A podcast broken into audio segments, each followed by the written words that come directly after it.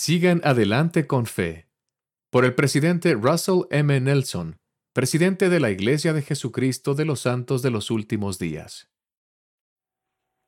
My beloved brothers and sisters, Mis As we queridos come to the end hermanos y hermanas, al llegar al final de esta histórica conferencia, expresamos nuestra gratitud al Señor. La música ha sido sublime y los mensajes inspiradores. Durante esta conferencia hemos sido partícipes de muchos momentos memorables. En este año de bicentenario hemos presentado la declaración, la restauración de la plenitud del Evangelio de Jesucristo. Hemos conmemorado la restauración con la exclamación de Osana y dimos donde mostramos nuestro amor por el Señor. Dimos también a conocer un nuevo símbolo que representa nuestra fe en el Señor Jesucristo.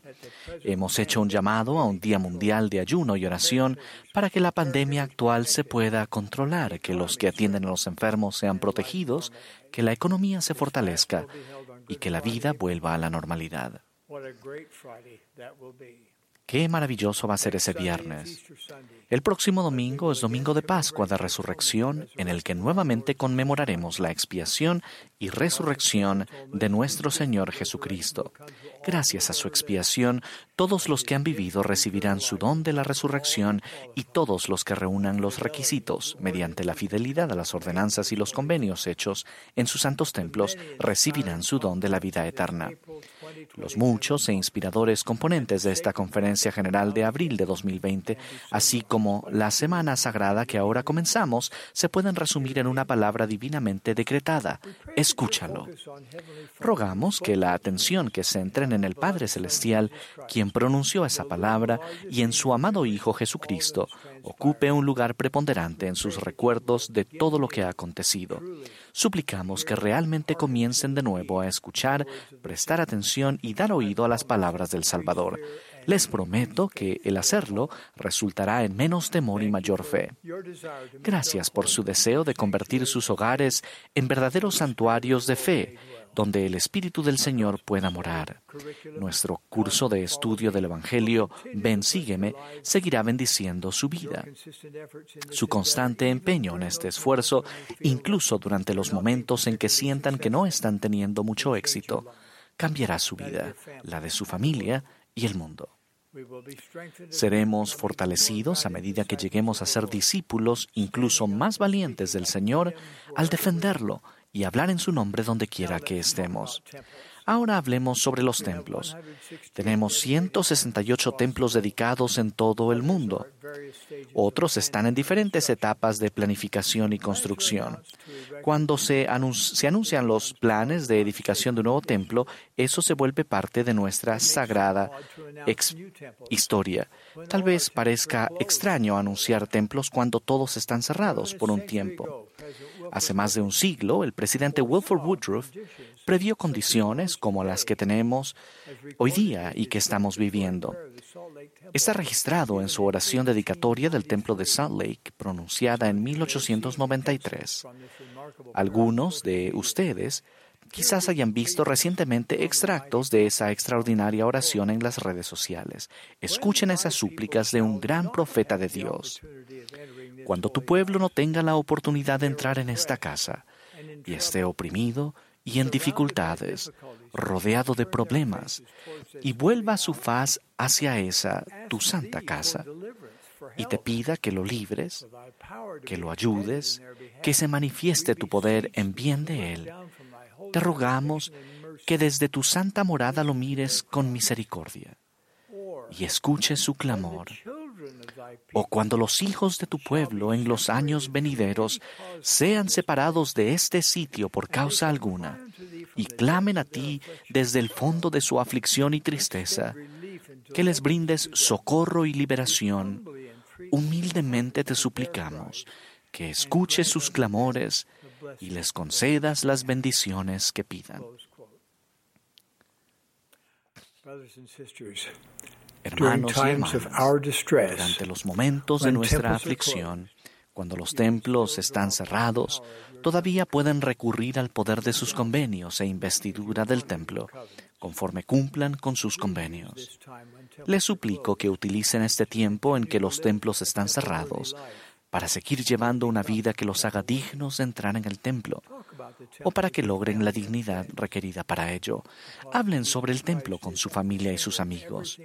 Puesto que Jesucristo es el elemento central de todo lo que hacemos en el templo, al pensar más en el templo, estarán pensando más en Él. Estudien y oren para saber más en cuanto al poder y el conocimiento con los que han sido investidos o con los que aún serán investidos. El día de hoy tenemos el gusto de anunciar planes para construir ocho nueve templos en la siguiente, nuevos templos, Bahía Blanca, Argentina, Tallahassee, Florida, Lubumbashi, en la República Dominicana del Congo, en Pittsburgh, Pensilvania, en Nigeria, Syracuse, Utah, Dubai, en los Emiratos Árabes,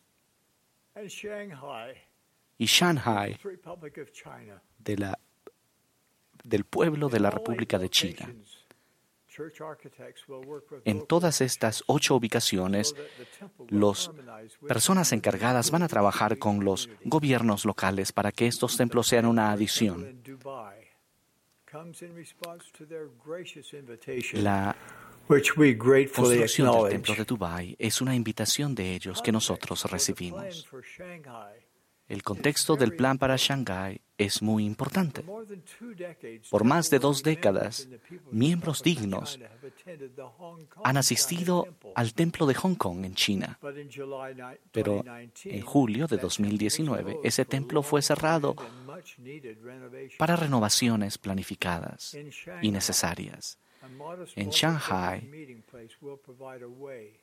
un lugar multipropósito va a proporcionar un lugar para que los miembros puedan continuar adorando en el pueblo de China para ellos y sus ancestros. En cada país, esta iglesia enseña a sus miembros a obedecer y sostener la ley. Enseñamos la importancia de la familia, de ser buenos padres y de ser ciudadanos ejemplares, porque obedecemos y seguimos la ley de la gente de China. La iglesia no envía a misioneros proselitistas para allá ni lo haremos ahora. Los miembros de la iglesia van a continuar reuniéndose separadamente. Todos los planes y cómo se han hecho las cosas allá permanecen igual. Y se requerirá una cita para poder entrar. El templo de Shanghái no será un templo para turistas de otros países. Estos ocho templos nuevos bendecirán la vida de muchas personas a ambos lados del velo de la muerte. Los templos son un elemento supremo de la restauración de la plenitud del Evangelio de Jesucristo. Dios, en su bondad y generosidad, está llevando las bendiciones del templo más cerca de sus hijos en todas partes. A medida que la restauración continúa, sé que Dios seguirá revelando muchos grandes e importantes asuntos pertenecientes a su reino aquí en la tierra. Ese reino es la Iglesia de Jesucristo de los santos de los últimos días. Queridos hermanos y hermanas, les expreso mi amor. En este tiempo de tensión e incertidumbre, e invocando la autoridad con que se me ha investido, quisiera conferirles una bendición apostólica.